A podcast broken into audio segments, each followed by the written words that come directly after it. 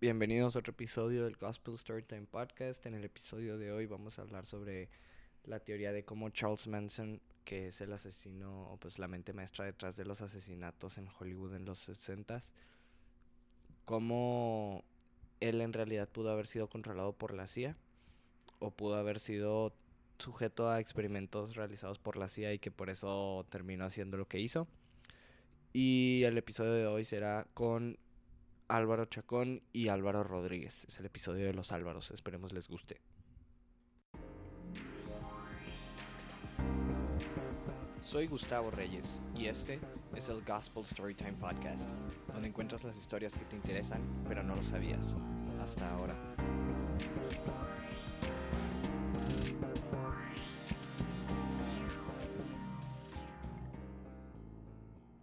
Storytime. En 1969, en la ciudad de Los Ángeles, California, en Hollywood Hills, ocurriría lo que hasta la fecha ha sido una de las series de homicidios más famosas de la historia de la humanidad. Estos homicidios fueron llevados a cabo por un grupo oculto llamado la familia Manson, cuyo líder era Charles Manson.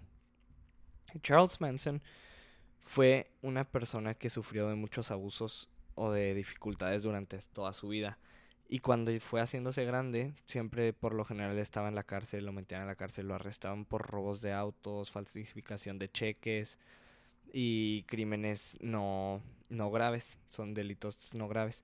Entonces lo metían a la cárcel, salía de la cárcel y por buena conducta. Lo metían a la cárcel y volvió a salir de la cárcel por buena conducta y siempre que salía de la cárcel le asignaban un oficial para que cuidara las cosas que estuviera haciendo para que no volviera a cometer otros crímenes. Este oficial que le asignaron a él, sin embargo, una de las últimas, la última vez que lo arrestan antes de estos homicidios, cuando sale de la cárcel le vuelven a asignar a este oficial. Y cuando vuelve a cometer crímenes o delitos, mm, cuando lo volvían a arrestar, este oficial básicamente lo que hacía era iba por él a donde lo arrestaban, lo ayudaba y lo sacaban de la cárcel o de la de la custodia de la policía. Entonces estaban dejando a Charles Manson libre sin importar los crímenes que estuviera cometiendo. Esto se dice que fue porque la CIA intervino cuando Charles Manson estuvo en la cárcel esa penúltima vez.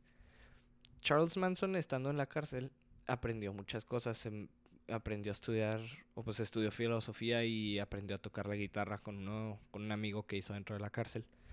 Sin embargo, dicen que esta vez que él estuvo en la cárcel, la CIA llevó a cabo experimentos en él. La CIA en, a partir de 1952 comienzan a hacer un proyecto que se llama MK Ultra. MK Ultra era ya lo había explicado en el primer episodio, MK Ultra es como experimentos llevados a cabo para ver si se puede controlar la mente de una persona o puedes borrarle la memoria a una persona para poder obligarlos a hacer cosas que no quieren, que en sí el objetivo final era matar personas que de, o sea, pues de interés que era de matar. Y pues como no va dentro de la moral de una persona, el programa lo que hacía era como quitarle ese, esa memoria o hacer que la persona no supiera lo que estuviera haciendo. Entonces se dice que Charles Manson fue uno de los de los sujetos en los que se experimentó con esta en este programa y este programa lo que hacía era darle LSD y entre otros experimentos a, estas personas y dicen que Charles Manson fue uno de estos sujetos y que cuando sale de la cárcel pues ya estaba trastornado y todo lo siempre lo liberan de la cárcel y empiezan a pasar muchas cosas con Charles Manson y, y este caso de que nunca pues no dejaban que volviera a la cárcel. Entonces como quien dice se queda trastornado o se queda pues dañado de todo lo que le pasó. Y él cuando sale ya de la cárcel es cuando empieza la familia Manson. La familia Manson fue este culto que él comenzó. Él era una persona muy carismática que conseguía que otras personas lo siguieran e hicieran lo que él les decía de alguna manera. Y él tenía una manera muy similar de atraer a las personas como lo hacía la CIA. La CIA lo que hacía era disfrazar a personas de hippies para así atraer a otros hippies y que ellos creyeran que estaban en un ambiente seguro, que es lo mismo que hacía Charles Manson, aunque Charles Manson no pues no experimentaba en ellos, sino que les inculcaba sus ideas y las personas lo seguían.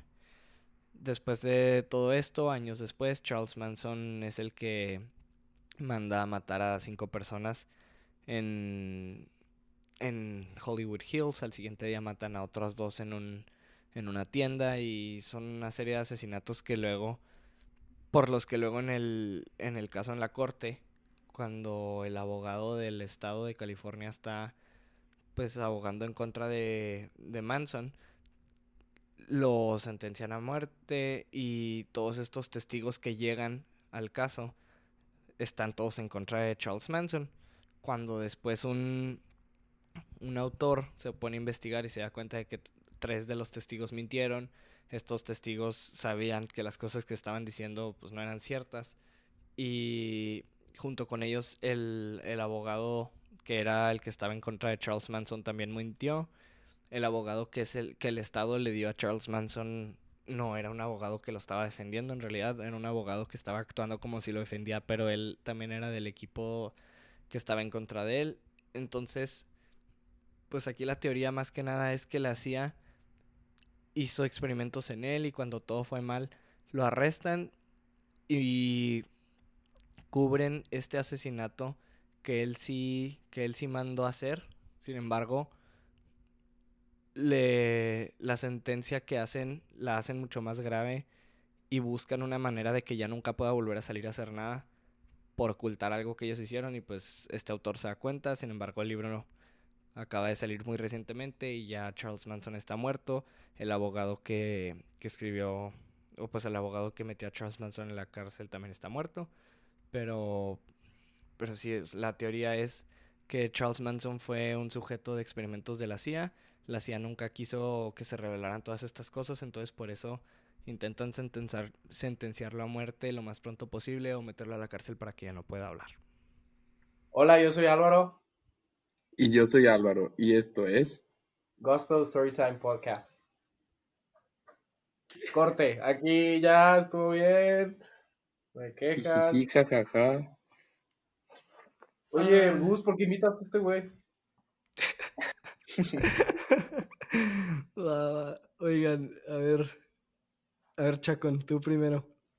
¿Tú qué dices? ¿La CIA sí metió a, a Manson al MK Ultra al programa o no? Yo digo que sí, porque, o sea, está medio raro la historia de Manson. O sea, como antes de la penúltima vez que lo metieron a la cárcel, eh, o sea, no estaba pues loco, ¿no? O sea, sus crímenes eran de que robo de autos y, y lo de los cheques, lo de que desvío de cheques y prof, profenetismo, ¿cómo se llama eso? Lo de... O sea, que sacaba dinero de la prostitución de una mujer. Sí, sí, que era un burdel. O sea, lo del burdel de que atraían a hippies.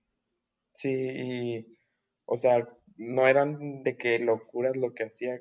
Y luego ya en la penúltima vez que lo meten a la cárcel, eh, estaba viendo que, que la CIA empieza a, a hacer eso de, pues, de usar las drogas con, con prisioneros de cárcel. Y, y que probablemente lo hicieron en la cárcel en lo que estaba. Y ya cuando sale de prisión, pues sí sale más alterado y es cuando empieza todo esto de la familia y, y siendo un gurú, vaya. Sí. Oigan, Pues pero literal sale a ver cómo, cómo, o sea, porque el, la verdad el tipo era carismático y así fue como consiguió tantos seguidores. sí. Deberíamos, siento que deberíamos poner en contexto aquí todo. O sea, que primero dar una explicación muy específica, porque la verdad yo, desde que me dijeron que íbamos a ver este tema, no sabía nada, güey. Y pues ya, ya sé qué onda y pues sí estaría mejor dar en contexto a todo. Te sientes pero- como Megamente. ¿Mande? Te sientes como Megamente. Sí, o sea, el chile sí, damos... Es que es difícil que pongas a trabajar tus dos neuronas, tú no, Álvaro? Sí, es, es complicado, pero el día de hoy lo hice. Se puso a estudiar para el podcast. Eso ya es gran ventaja. Y no para el examen de química de mañana. Ñe. No, yo no lo tengo mañana, pero bueno. A ver, oigan, ¿qué estamos haciendo? A ver, estamos ya... O tú lo vas, a, lo vas a editar por completo, o sea, que no importa que llegue a Pues puedo después. editar lo que quiera, sí, puedo dejar o quitar lo que sea. Ah, bueno, pues los puedo poner en contexto. A ver, ilumínanos. O sea, no, en verdad, o sea, para que primero la gente entienda qué es y luego ya discutirlo de la CIA. Es que literal eso es el story time. Sí, güey, o sea, es que creo que Álvaro nunca los ha visto. Sí, yo también. Al principio, Gus da una explicación. Ah, ah, sí, sí, por eso preguntaba que si no ibas a hablar tú primero. No, es, es que lo grabo yo aparte de eso. Ah, no mames, güey. Chingado, no sabía, güey. Pues ya me, o sea, ya me sé todo, güey. No vi lo de la CIA, güey. Me hubieran dicho eso, puta madre, güey. Y hubiera puesto mi No, pero sirve que te sepas todo, güey. Sí, ya sé que sí sirve, güey. Pero pues, o sea, ahorita me vas a preguntar lo de la CIA. Te voy a contestar algo de pinches un minuto, güey. Y ya. Pero, pero es la primera vez que pasa algo así. Sí. Ah, qué triste, Álvaro. No, güey, pues es que es mejor dejar todo en claro desde el principio, güey. Pues por eso hago el story time de 10 minutos explicándolo. Por eso se llama Ghost to Storytime Podcast. Porque primero es Storytime y luego es podcast. Ah, bueno. Ay, no. Oye, pero. A ver, Álvaro, tú lo de la CIA. O sea, es que yo sé que tú estás mucho mejor Álvaro, informado yo- de la situación exterior, o sea, de todos los asesinatos y del caso de. Manson por aparte, pero tú piensas así en tu personalmente. ¿La CIA sí está involucrada o no? Álvaro o Álvaro. Álvaro. Yo pienso que no, la verdad. O sea, por todo lo que, por todo lo que investigué, o sea, obviamente, pues como dijo Chucky, o sea, al principio eran como crímenes más, más leves, o sea, de que robos, falsificación de cheques y todo eso. Pero sí leí, pues todo eso de que estuve encerrado, eh, según yo, esa penúltima vez, antes de la cadena perpetua, y que, que se hizo, o sea, empezó a estudiar demasiada filosofía. Y pues no sé si ustedes, ustedes este, vieron lo que tenía que ver linkeado con los Beatles.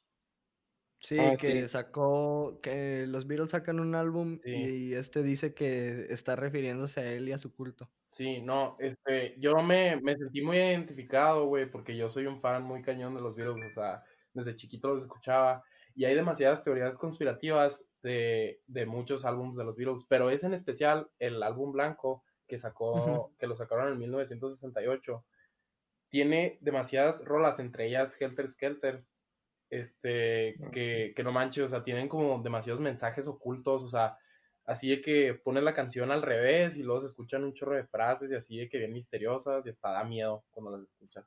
Y, y esa canción es la que le da el nombre a Charles Manson, ¿no? Charles Manson, el que él mismo se pone que... El Charles Que- Willis Manson. No, no, el- ¿cómo se llamaba esa canción? Helter Skelter.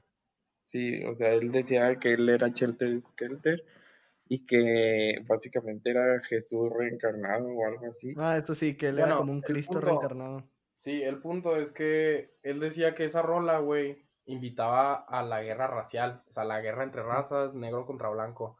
Y Sí. también decía que, que el álbum, el White Album de los Beatles, también tenía demasiados mensajes que se referían a eso, a la guerra racial. Y pues la verdad que no me sorprende que el güey piense que tuviera secretos ese álbum, porque no mames, está bien loco, güey. Y pues el plan de todo este güey, pues era como ser líder para empezar de los Estados Unidos, él quedar como líder y también quedar como líder en el mundo, según él, a base de pura, no sé, filosofía, güey. Y, y pues no, no se me hace que está- estuviera involucrada la CIA, porque a mí- yo considero que ese güey se hizo demasiado inteligente, que supo cómo manejar a su gente, o sea, con todo eso los hippies, o sea, con el apogeo de los hippies ahí en California, en San Francisco, o sea, Sí. se supo aprovechar porque el güey hasta sacó música, según yo, o sea, sacó música. Sí, él quería, él quería hacer música y, o sea, es que eso de la música está involucrado también, ahorita te lo explico. Ajá. Sí. Sacó música el güey y luego pues que están a- los pinches hippies se basan, su vida se basan en el amor infinito, en las drogas y en la música. Entonces pues que Pero ese es güey, que, o sea, es que la familia Manson no eran hippies. eh, no, espérate, o sea- no estoy diciendo eso. El, Ah. el güey se aprovechó de esto y pues a- como les digo, o sea, sacó música y luego pues se aprovechó de la LCD, güey, todo ese pedo. Entonces empezó a traer demasiada gente y, y este, hasta vi también en, un, en, un, en una serie de Netflix que, que aislaba a su gente, no les daba ni periódicos, o sea, como que los hacía ignorantes también, sea, los aislaba, ignorantes, y luego... Sí, pues se los llevaba, se los llevaba a un lugar donde no hubiera distracciones, se los llevaba a los ranchos. Sí, a ranchos. Y los ranchos robados. ni siquiera eran de él, eran ranchos robados o ranchos donde, por ejemplo, el de el de George, no me acuerdo cómo se apellida. Es que, por ejemplo, si vieron la de Once Upon a Time in Hollywood. Sí, No, yo no. Bueno, pues es que hace cuenta, la de Once Upon a Time in Hollywood es una película de Quentin Tarantino que salió el año pasado, que son Brad Pitt, eh, Leonardo DiCaprio, Leonardo DiCaprio y Margot Robbie, los principales. Entonces hace cuenta que entre las, las películas de Quentin Tarantino casi siempre son basadas en hechos reales y con un final cambiado. y con ¿no? un final cambiado al universo Tarantino, como quien dice, o sea, un universo donde los finales no son los, los normales, como en la de Bastardos, Bastardos sin Gloria. este, Gloria. Bastardos sin Gloria, que matan a todos los nazis en un cine.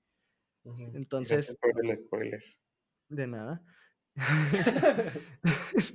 Entonces, hace cuenta que en, en esta de Once Upon a Time in Hollywood, o sea, en el caso real, los el culto, los seguidores de Manson matan a cinco personas en, en que estaban pues en una casa. Bueno, no, no las cinco estaban en la misma casa, pero o sea, en esa dirección. Y en esta otra película, en la versión, digo, en, en la...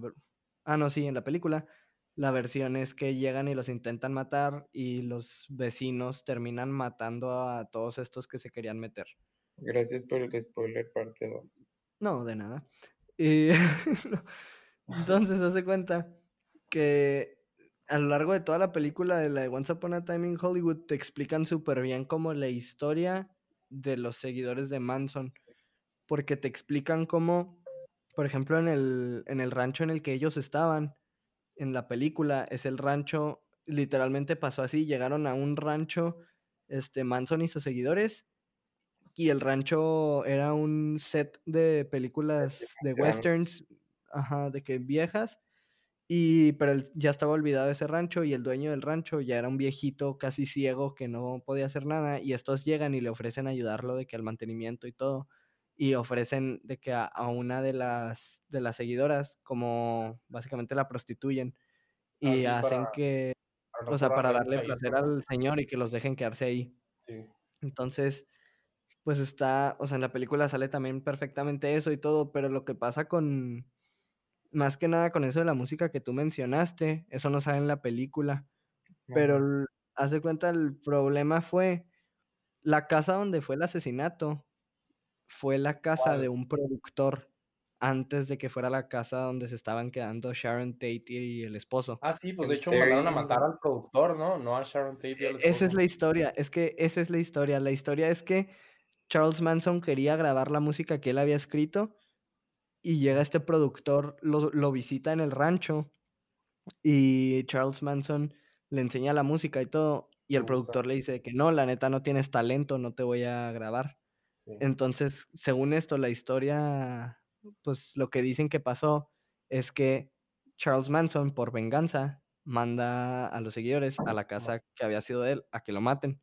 Ajá. Pero en realidad, después, o sea, con Tom O'Neill, que es el autor del libro, que es el del video, él se da cuenta de que en realidad Charles Manson sí conocía la actual como residencia de, del productor, que era en Malibu, no era en Hollywood.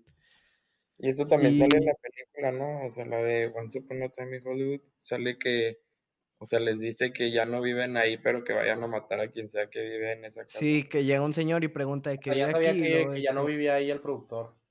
Ajá, sí, ajá, por eso Tarantino, por eso Tarantino lo mete a la película, así como de que, pues ya sabían que no, pero de todos modos los mandan ahí. Ok.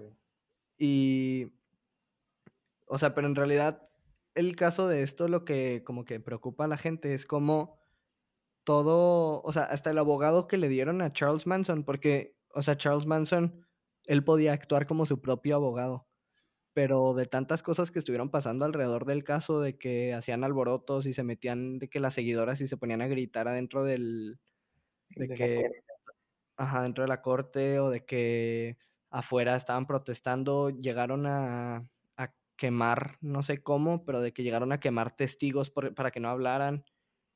Y, o sea, fue tanto el alboroto que a Charles Manson le quitaron como su derecho a poder abogar por él mismo. y le, dan, le asignan un abogado que dicen que estaba al principio del otro lado, o sea, del lado de los prosecutors, entonces que en sí como que ya estaba hecho para que él perdiera el caso.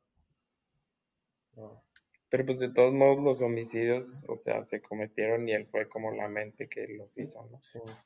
Ah, bueno, y mi, mi, punto que estaba contestando ahorita la pregunta, este, pues sí, se hizo, o sea, se, hizo de todos esos seguidores y, y este, pues era como un mesías para ellos, literalmente, o sea, su comportamiento, como quien dice, era sumiso ante él, o sea, de todo lo que les había como entre, comillas enseñado. Y, y, pues por eso no creo que, que haya tenido que ver la CIA, la verdad. O sea, porque él era demasiado inteligente como para, para ver las controversias del, de su mundo actual, que era pues de que el racismo y todo eso, y aprovecharse de eso. O sea, siento que, no sé, era muy inteligente y no creo.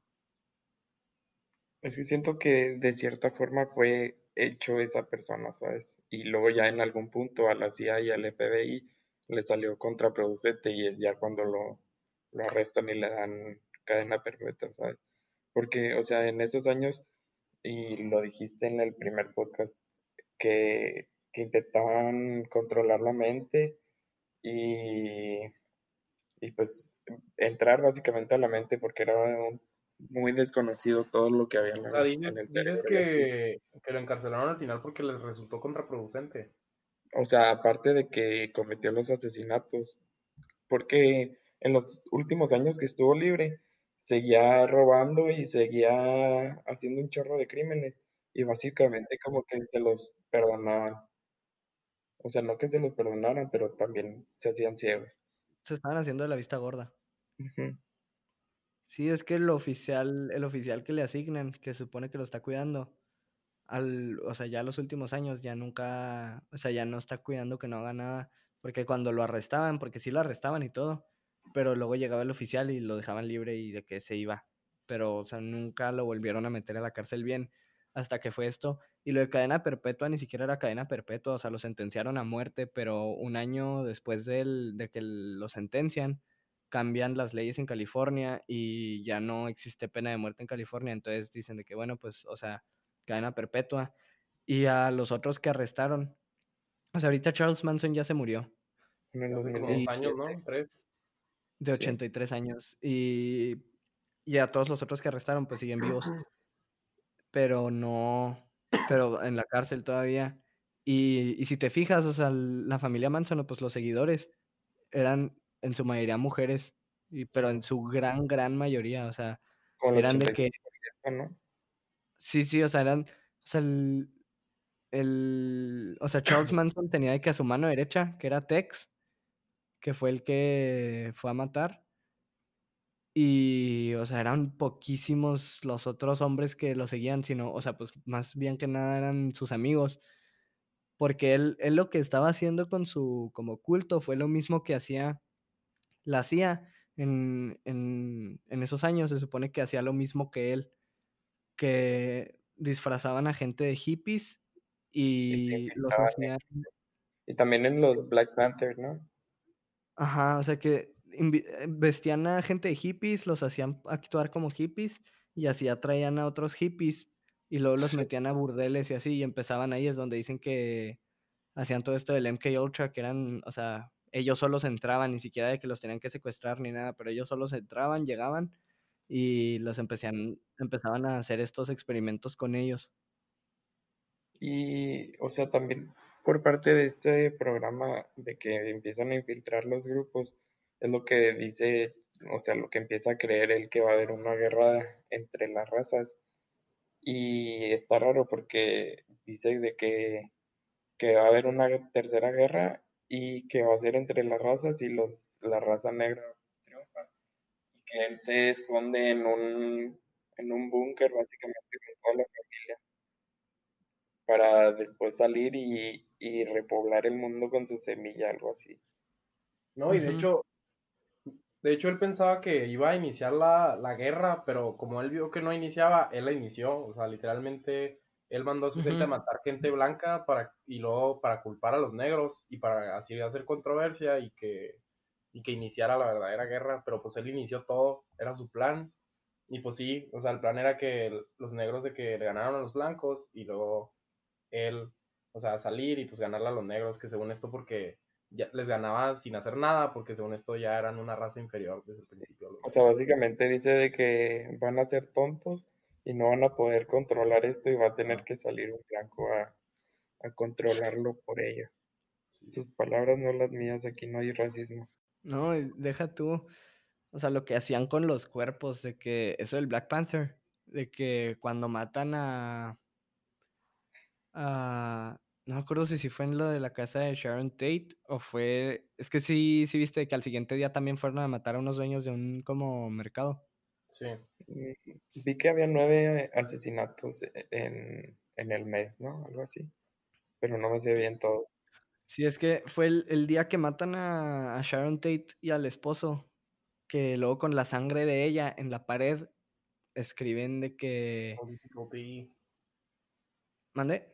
Political Piggy, creo que le ponen. Ajá, Political Piggy, y luego de que también ponen de que una huella como de una pantera. Y que... Y al siguiente día es lo que hacen es que van a un como mercado local, como un como una tienda de abarrotes y van y matan al dueño y a la esposa y al y al dueño le, o sea, en el pecho le con un cuchillo le escriben de que war, de que guerra.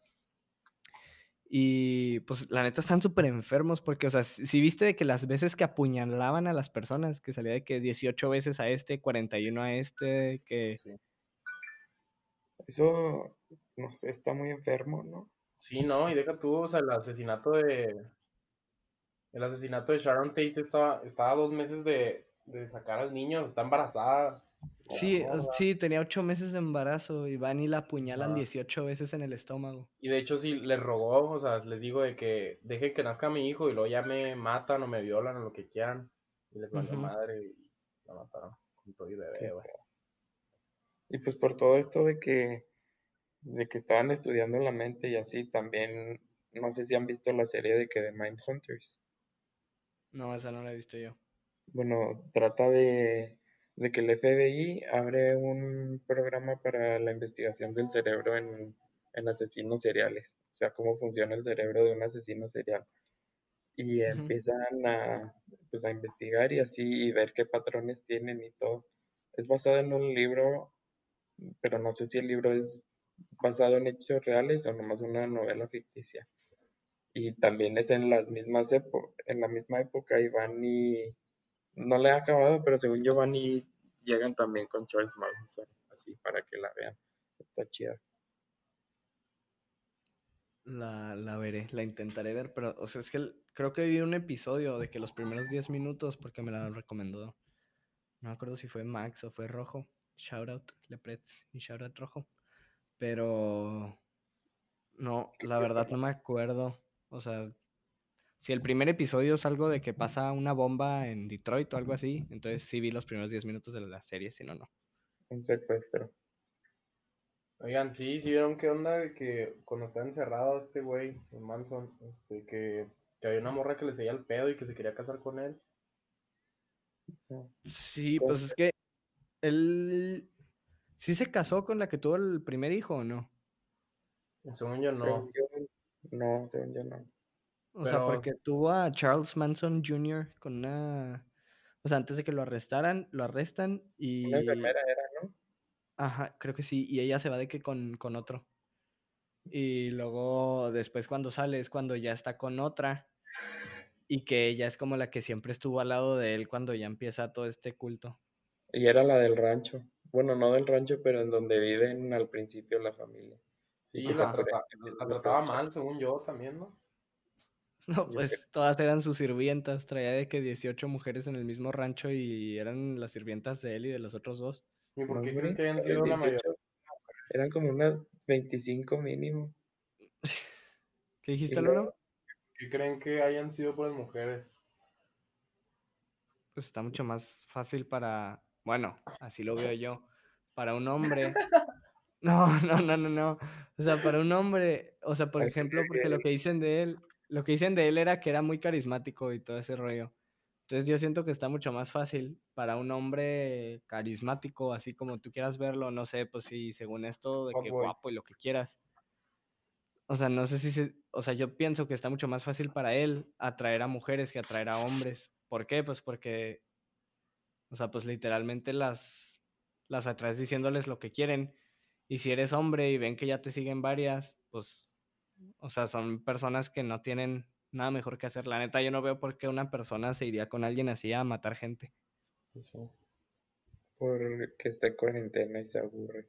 Oye, sí, ¿qué onda que, que el vato era súper carismático y de que persuasivo? O sea, porque si te pones a pensar, una cosa es pues ser un asesino, pero en verdad tener gente que, o sea, que mate a otra gente por ti nomás. O sea, ¿qué onda? Porque tú les digas, porque se lo inculques. Pues no, y deja tú un... Bien cañón, ¿no? ¿Qué dices? Sí, que les sea, la mente. Ah, sí. Un poco wash. No, pues con un, con un LCD no, no hay mucho que lavar. Para hablar de la voz de la experiencia. Ay, sí, güey. Por la anécdota, Álvaro. Te fuiste con el Charles Manson. ay, ay. No, pero sí, o sea, qué, qué impresión. El vato no se tuvo que ensuciar las manos, o sea. No, se, se, me hace que una de las veces sí fue él. Se hace que la vez esta del mercado sí fue él, que fue para enseñarle, según esto, cómo se hacía, porque habían hecho algo mal, o sea, habían hecho un desastre en la casa de Sharon Tate y de todos los otros, o sea, en ese, en el asesinato de la familia de Hollywood. O sea, se supone que hicieron como un desastre. Entonces que Manson fue y dijo de que déjenme les enseño cómo se hace y van y matan a estos otros dos. Ah, sí, de hecho, y el productor que según esto quería matar, que ya no vivía en esa casa de Sharon Tate, que era amigo de un integrante de los, de los Beach Boys, ¿no? No, Charles Manson era amigo de uno de los. ah, Charles Manson baterista. Era el baterista de los Beach Boys. Sí, pero creo que él lo presentó con el productor o, en la cárcel. Ajá, sí, sí, sí, el baterista fue el que le presentó al productor y le dijo de que oye, de que la música, porque el baterista también fue víctima de esa persuasión como, como, o sea, si lo quieres ver así de Manson, de que se hizo su amigo, pero a base de, de que Manson nomás le decía lo que quería y según esto, según el baterista, la música de Manson era súper buena y por eso le llevó al productor. Sí. Pero ah, el productor también era, estuvo influido así de que con la familia eh, Manson y luego leí que se separaban por, por conflictos de interés o algo así. O sea. Sí, pero es que, o sea, eso es lo que yo te digo de que de que las, el caso de la CIA, o pues bueno, no el caso de la CIA, ahí es donde meten el caso de que la CIA pudo estar involucrada o de que en realidad toda esta historia que se inventan fue falsa.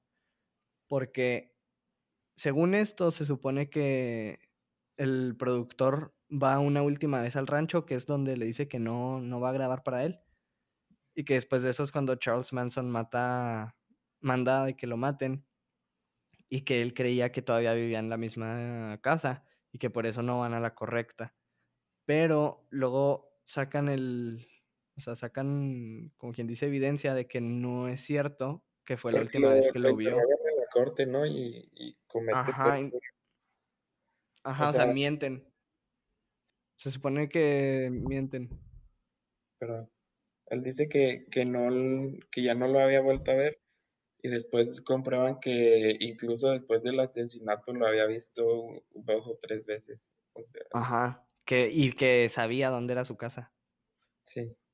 Pero, o sea, eso y... Y pues el, el que fue el district attorney, o sea, el, o pues el fiscal, el que era el abogado que estaba en contra de Charles Manson, que lo quería de que meter a la cárcel. Él hace todo este caso y se hace súper famoso por eso y también porque él cuando fue, cuando tuvo ese puesto en California, 105 de los 106 casos que le tocaron los ganó él. Entonces, él se hace súper famoso y todo. Y cuando Tom O'Neill, que es el actor de, del autor del libro, perdón, cuando Tom O'Neill está escribiendo el libro, Tom O'Neill duró 20 años escribiendo este libro. Casi creo que acaba de salir el año pasado o a principios de este año.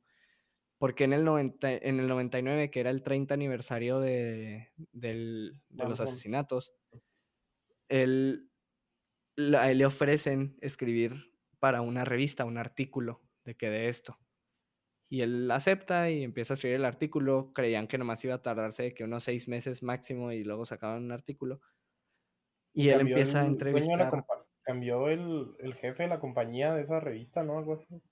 Es que al final termina hasta cerrando la revista y todo, porque pues creían que iba a estar cortito, pero como que la revista no le fue muy bien aparte de eso, y nunca saca el artículo, pero él empieza a entrevistar a todas las personas relacionadas que él sabía y se empieza a meter bien cañón y se va metiendo cada vez más y más y más hasta que en un punto le preguntan este Vince este Vince que era el abogado que estaba en contra de Manson le pregunta de que oye que, que escuché que estabas haciendo este libro pero como que estás en una postura en contra de la mía y quisiera de que poder tener una oportunidad de hablar contigo, de que dar mis argumentos para que no suene como que nomás hablaste tú y yo no me escuché nada porque me vas a hacer quedar mal si no hablo yo. Y ya le dice el, autor de que no, sí, o sea, te voy a entrevistar y te voy a hacer todas estas preguntas para que tú me las puedas contestar y pues, o sea, que se entienda también tu punto de vista.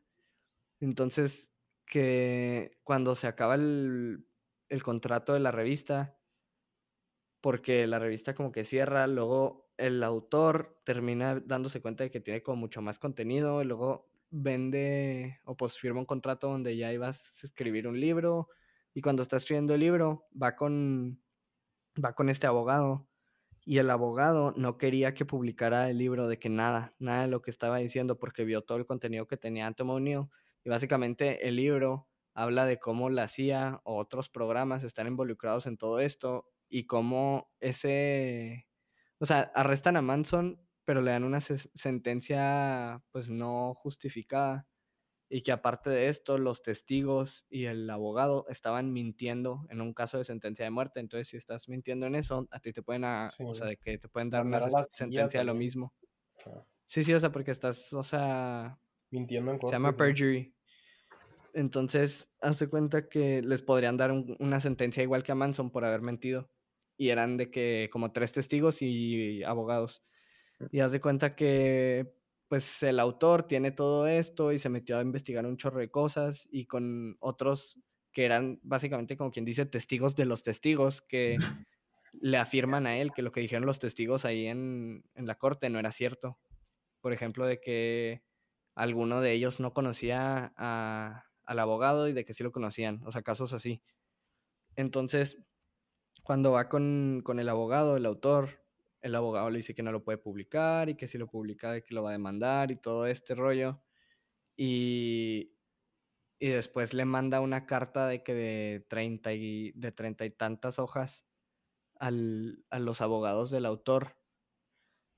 Y que los abogados del autor le dicen de que, pues, o sea, ¿qué onda con, con este señor? Si no, o sea, si no quisiera que lo publicaras, te lo hubiera dicho y ya, o sea, si él creyera que él estaba bien, pero se siente amenazado, entonces muy probablemente, o sea, lo que está escribiendo, si es cierto. Y que el autor les pregunta de que entonces no lo escribo, o sí, ellos le dicen de que no, tú escríbelo, o sea, la neta, el que se va a ver mal es él. Y pues, o sea, está súper defendible tu punto de vista. Y que ya escribió el libro, pero ahorita el que era el abogado ya está muerto. Se murió de que en el 2015, algo así, de, creo que fue de cáncer. También lo que está raro es de que que la CIA no puede operar en, tierras de Estados Unidos y que estaban en todos esos proyectos. Y eso está confirmado de que estaban trabajando ahí y estaban haciendo todo. En bases de la Fuerza Aérea. Sí. O sea, y eso pues ya está raro, ¿sabes? Porque por ley no pueden estar ahí. Y otra cosa que también está de que súper rara, eh, bueno, no rara, pero de que bien mal, bueno, no sé cómo explicarme, pero de que la vida de, Charles Manson, así desde que, desde que nació, está súper, pues no sé, fea, ¿sabes? A ver, esa sí, ya no me la sé. Y pues que lo, que, su mamá. Sí, o sea, su, mamá lo tuvo a los 16 y luego que la mamá era una prostituta y, y, ni siquiera sabía quién era su papá y cuando nació nomás se llamaba Charles, así de que, y tenía el apellido de la mamá. Y luego la mamá se casa y, y, le pone el apellido del, del señor este con el que se casa y lo abandona y a los 13 años ya lo habían arrestado y ya estaba en una prisión federal, bueno, en una. Y de que lo liberan y lo vuelven a arrestar como unas cinco veces creo y en todas sale por buena conducta y así y luego ya es cuando cuando en la última lo arrestan creo que por delitos fiscales y lo de los cheques y se va y aprende a tocar la guitarra en la cárcel. Sí, con uno de los que estaba adentro le enseña. Sí, uno que también estaba bien perversote, ¿no? El... Pues que sí está. Sí, no. O sea, por ejemplo, eso sí. O sea, sí me sabía que había estado en la cárcel un chorro de veces y que siempre todo eso, pero pues no, no me sabía de que lo de la mamá, por ejemplo. Sí, de hecho, o sea, de, vi una historia de que hasta la mamá una vez lo cambió por un, un tarro de cerveza. Ah, sí. ¿Qué? o sea, que en un bar, algo así, de que cambió al niño a, a Charles Manson por un tarro de cerveza y que... Por una bien helada. algo quería yo, güey. Sí, pues que ya lo tuvo que recuperar, lo tuvo que recuperar su tío. Y, y otra cosa que se me hizo muy raro de, del video, de todo esto del libro y eso, era que cuando lo sacaban de la cárcel, que lo querían de que mandar a trabajar a México. Ah, sí. Y, Ah, que, sí. y que era una compañía de fertilizantes, algo así, que ya después de que pasó tiempo, que ya, o sea, ya no existía el nombre de la, de la compañía y todo ese pedo, sea. Es que eso de México es de que lo arrestan una vez en México. Lo la primera arrestaron una vez, en. México. Ajá. Lo arrestan en México y México lo deporta a Estados Unidos. Entonces, otra de las cosas que como que no tenía mucho sentido es que cuando lo deportan a, a Estados Unidos, pues México ya le había como negado el acceso al país. Y después de esto, cuando lo arrestan y se supone que cuando la CIA se mete a hacer de que todos estos experimentos con él, es cuando lo quieren regresar a México para hacerlos ahí. Ajá. Pero que, o sea, que estaba súper incongruente de que cómo lo vas a regresar al lugar de donde te dijeron Se lo que... deportaron. Ajá. Ajá. Y luego para que te deporten de México, está medio cabrón, ¿no, Sí, o sea, o sea, en verdad. Ni al paisita lo han deportado y ahí. Ni al paisito. Sí, pero sí hay, hay muchas cosas como muy incongruentes. Pues sí. Pero también en parte para mandarlo a México puede ser de que para desaparecerlo, ¿sabes? O sea, porque sí estaba Ajá. involucrado en la CIA de cierta forma y lo querían desaparecer y pues no sé qué querían hacer con él o de que si investigar cómo funcionaba o ponerlo en las pruebas, no sé. Que matar aquí a Colosio. Sí. Tengo información sobre quién mató a Colosio, dijo el Kim Jong-un ayer. Oye, por ejemplo, eso de Kim Jong-un, ¿tú qué? ¿Fake news? ¿No fake news? No sé, no he visto bien, pero igual y puede que sí sea fake news, ¿no?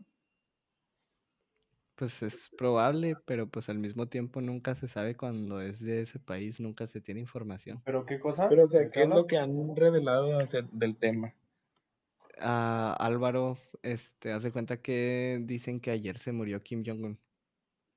Ah, ah, no Pero sé, de que en un chorro de lados, bueno, en ningún sitio oficial han dicho, creo, pero un chorro de páginas y de ah, cuentas de Twitter y así pusieron. TMC fueron los que sacaron la noticia al principio y TMC siempre son las noticias de los chismes. Entonces, al mismo tiempo, quisiera no creerlo, ¿sabes? Porque TMC siempre son los primeros que sacan de que Kanye West se peleó con Kim Kardashian o de que... Así, o sea, sacan de que este actor, de que nuestros paparazzis lo vieron y golpeó a uno de los paparazzis. O sea, siempre son los que sacan las noticias para, que- para ellos ser los primeros en decirlo, básicamente. Entonces muchas veces no son como lo más confiable. o Pero-.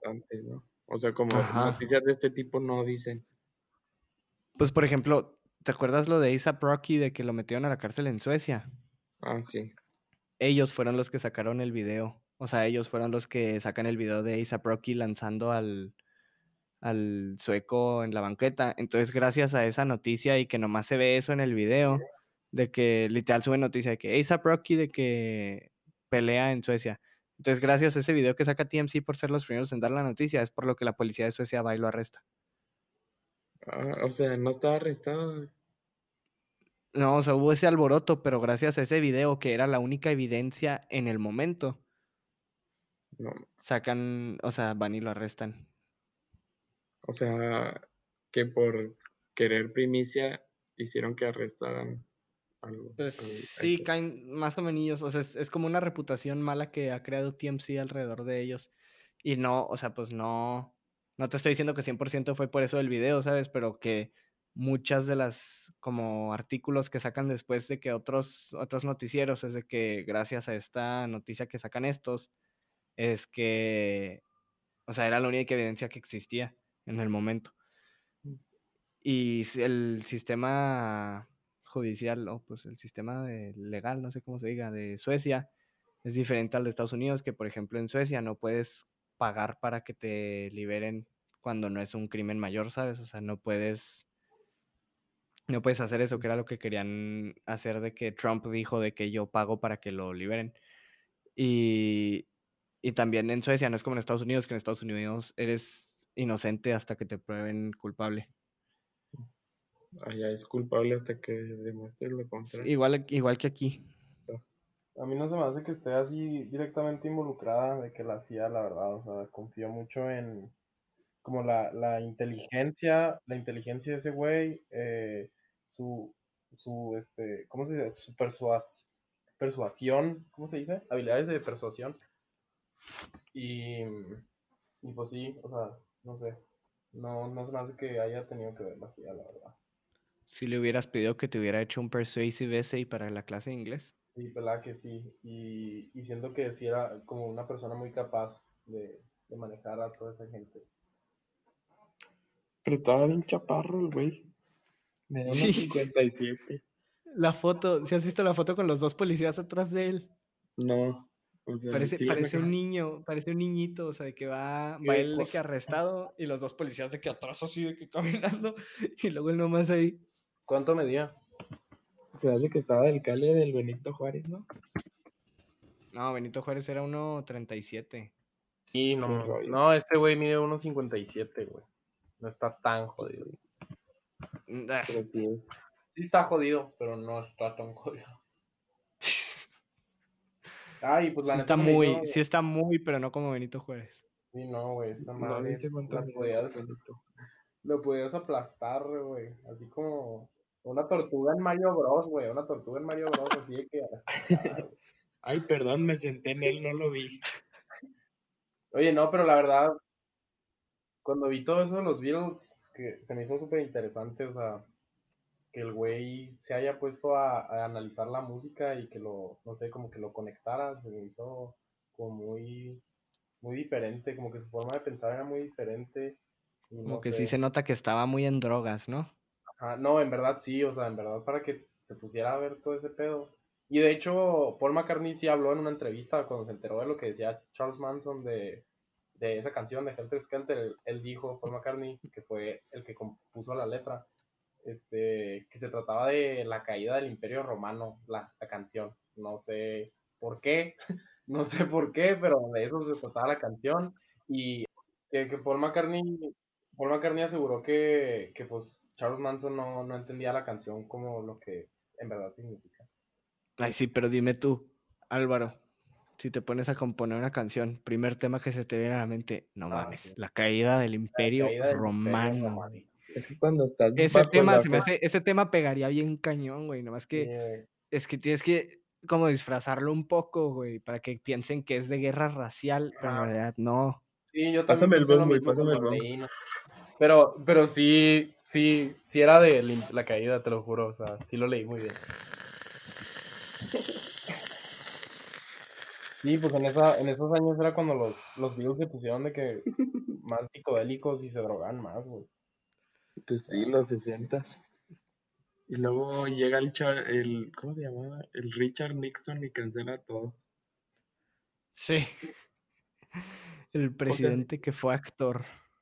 ¿Nunca viste el documental de Vox? El de que, que antes la revista, no sé si era el New York Times o, o bueno, una revista muy importante, había dicho de que apoyado a los psicodélicos y que podían ayudarte a liberar la mente y así, todo esto en los 60 y luego ya cuando entra Nixon, que, que o sea, la misma revista publica Cambia la postura. Sí, o sea, estás de que súper raro. Pues es que sí, está... Son temas muy controversiales en los que no puedes estar totalmente de acuerdo o totalmente en contra. O sea, sí, obviamente tienes tu opinión que puede estar más hacia un lado que el otro, pero pues en realidad hay muchas personas que prefieren ni meterse en esos temas porque dicen, no, pues la verdad no conozco y no quiero conocer, pero pues... ¿Y qué opinan de todo lo que hacían los hippies y así? De no bañarse. No, güey, eso es lo mínimo, ¿no? O sea... eso, eso es lo que más se me queda de... O sea, por ejemplo, en la... O sea, en Once Upon a Time in Hollywood lo que más te enseñan es de que se drogaban, vivían todos juntos, no trabajaban, vivían de, de buscar comida en la basura o de pedir. o sea, tienen un estilo de vida parecido, pero no eran hippies. O a ver, tú explícame lo que es un hippie, porque mi percepción ya se quedó súper manchada desde que vi esa película y no, de, de, verdad, o sea, me dio asco la escena en la que Brad Pitt y la, y la niña de 16 años está en, el carro. Ajá. Oh. Sí, en el tablero. Los hippies, los hippies, según yo, nada más es que no están afiliados a nada político ni social y que se basan en, en el amor y en la música. Sí, y estos güeyes tenían el estilo de vida de los hippies, pero no eran hippies, o sea, y... Eran criminales.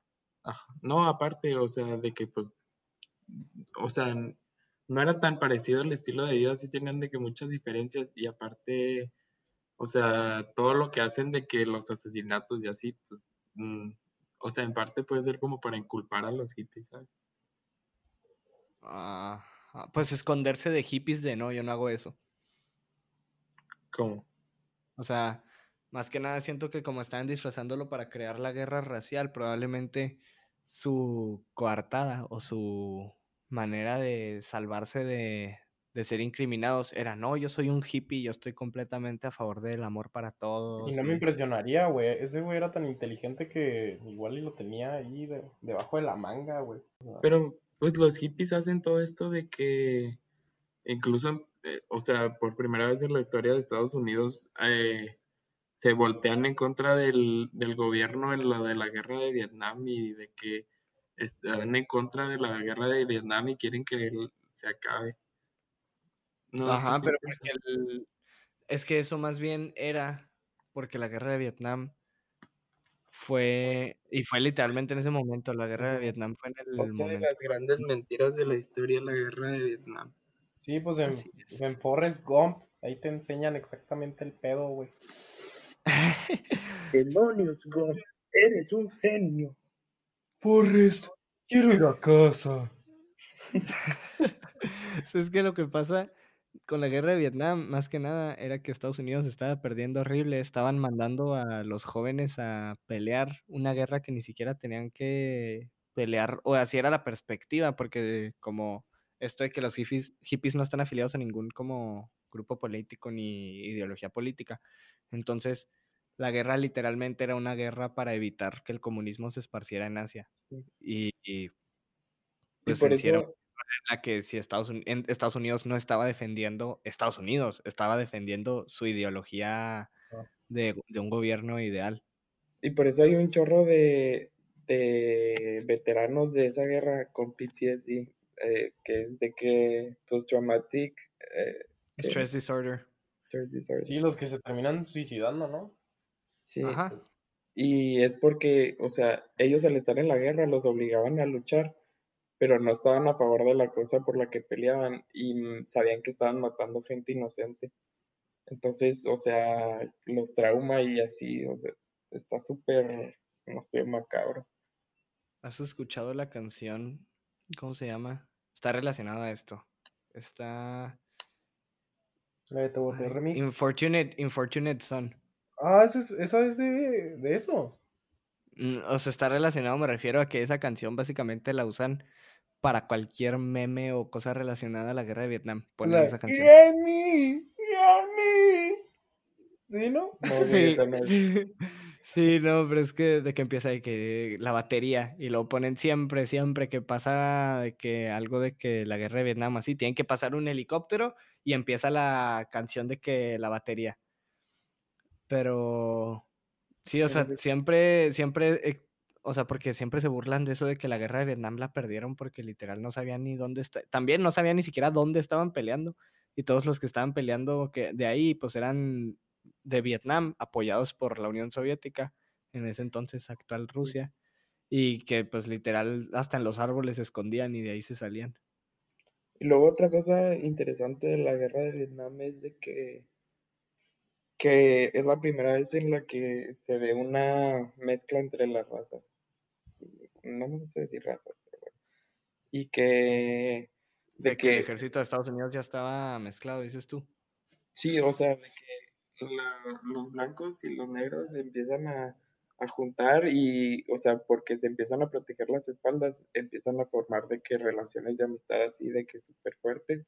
Bubba y. Y, y, ajá, como Forrest y Bubba. Y, y que cuando regresan y que ven que todavía están matando así a todos los, los negros y que, de que hay un chorro de racismo, que, o sea, que los deprime un chorro y pues que no entendían por qué estaban peleando por su país fuera cuando los estaban maltratando y abusando de ellos en su propio país. ¿sabes? No, y sí, y en esa guerra sí murió un chorro de gente de Vietnam inocente, güey. Cañón. No, y aparte de que súper macabro, de, porque usaban de que armas biológicas es- Gases. y, o sea, gases que según ellos no, no te podían matar. Y, no, y aparte de que según el gobierno de Estados Unidos eran, no te podían matar ni, ni hacían daño, que eran nomás para matar las plantas. Y, y que hasta la fecha hay de que bebés y niños con deformidades por esos Sí. gases y así. No, y lo que dices de que fue la primera guerra en la que, como quien dice, mezclaron, pues sí, o sea, pues no está muy lindo decirlo, pero pues la realidad que así hicieron su mezcla de, de razas, porque en la Segunda Guerra Mundial, en, por ejemplo, sí hubo gente de todas las razas en Estados Unidos que, o sea, que fueron a pelear. La diferencia era que en la Segunda Guerra Mundial mandaban, o sea, había como quien dice, escuadrones o pues los separaban en el grupo de los blancos y el grupo de los negros. Y el grupo de los negros eran los que iban en, de que en los tanques, iban de que enfrente de todos, o de que los pilotos, y que iban de que nomás acompañar a unos y así, y que súper separado. Y también en la Segunda Guerra Mundial, eh, bueno, más bien en la Segunda Guerra Mundial hubo ese caso de cómo todos ellos querían pelear por su país, pero al mismo tiempo se sentían discriminados por el propio país que no los estaba dejando hacer las peleas que ellos querían hacer. No, aquí es de que al revés. O sea, se unen Mandaron a todos. Ajá. y, y pues regresan a la realidad y, y, y causa muchos movimientos. De hecho, también el Black Panther fue influido mucho por eso. ¿Qué opinas Oigan, de Black Panther tú? ¿cómo? O sea, no de De la lo del movimiento de lo que estaban inculpando para que fueran. Pues es que era, No, era literalmente un grupo violento de negros en contra del racismo, literalmente. Y pues Pues no, no se me hacía mal porque, O sea, como quien dice justicieros. ajá, y no se me hace nada mal, güey, porque la neta, en comparación a toda la gente que explotaron o que mataron, güey, o sea, sí. se me O sea, es lo hacía, que decía el, el Malcolm X, de que si ellos están violando y golpeando a nuestra gente, vamos a hacer lo mismo en su contra. pues sí, a la verga, güey, está bien. Pues sí, pero al mismo tiempo no. Sí, pues al mismo tiempo no, pero, o sea, compáralo con el Ku Klux Klan, güey, no mames, o sea, Ah, no, ni, ni lo compares, no, no puedes. No, porque más que nada esto ya fue un, una reacción después de tanto tiempo vivir lo mismo, ¿sabes? Ni Sí, siquiera fue de que, ajá, o sea, ni siquiera fue un yo te provoco, ahora tú me haces algo, sino fue un lleva tanto tiempo pasando así que llegaron a un punto en el que ellos mismos dijeron probablemente la mejor opción es la violencia de regreso.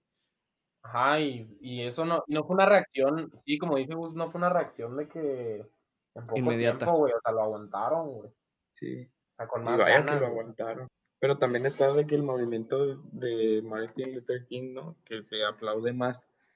Sí. Pero la verdad, sin el otro, sin el- este otro movimiento de Black Panther no, no se hubiera podido lograr lo que lograron tan así. No, yo- y este Manson lo que agarra el speech de Martin Luther King, que fue en el 68, creo, lo agarra, según él, era una amenaza para, para él y para como sus seguidores. Es lo que le dice a ellos de que no, este está queriendo terminar esta guerra racial que necesitamos empezar. Delirios de grandeza y del Mesías. ¿Qué? Que tenía delirios de grandeza y de Mesías el Charles Manson. Sí. Pues él mismo se creía el- la reencarnación de Cristo, entonces sí. No, no creo que Cristo, no creo que Cristo hubiera reencarnado midiendo 1.57. Puede que el peor. no, o sea, pudiste mezclarlo con No, otras y cosas. de hecho se dejaba la apariencia de Cristo, o sea, de que el cabello. Sí, se dejaba el cabello largo y la barba. O sea, pudiste haber dicho, no creo que, que Jesucristo hubiera matado, güey, pero no, tuviste que atacar su estatura. Bueno, sí. En algo me tengo que parecer, o sea.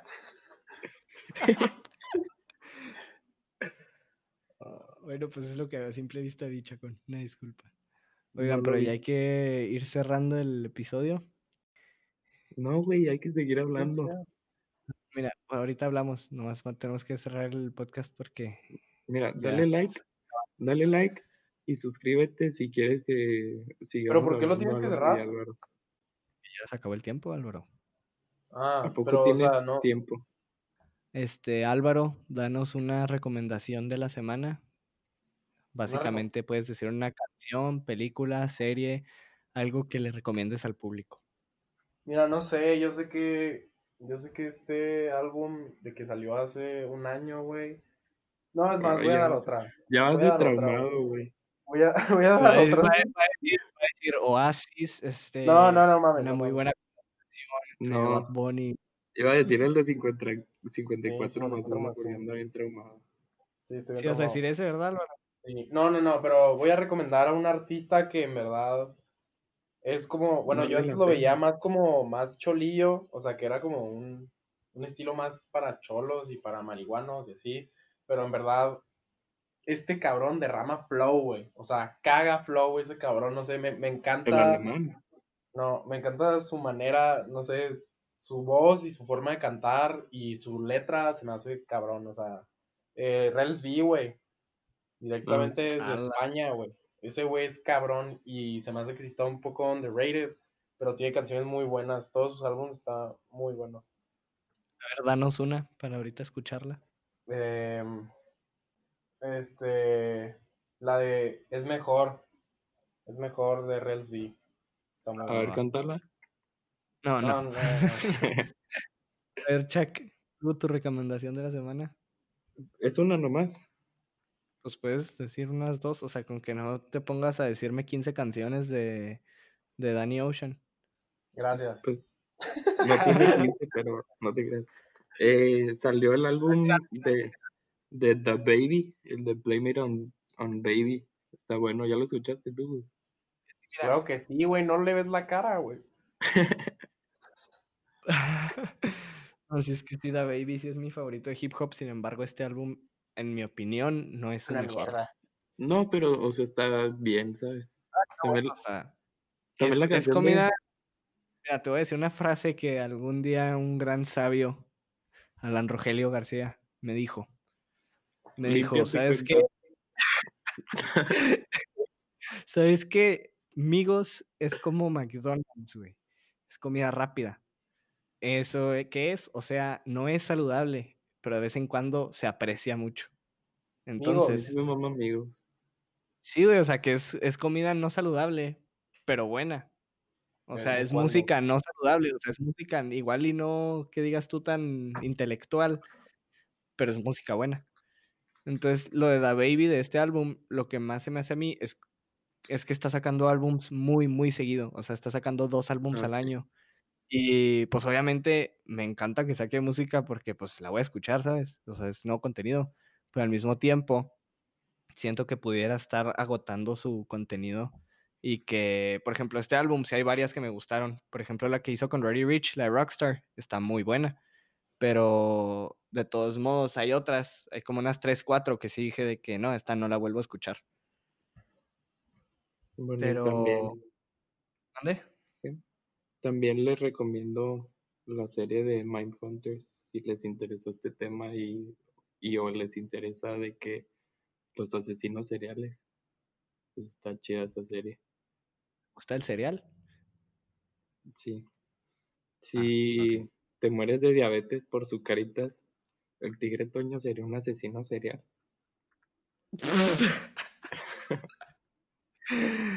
Bueno, yo les voy a recomendar un álbum que es de, se llama Alina Baraz. Si no saben quién es, es la que saca la canción, sacó con el Floating Khalid con la canción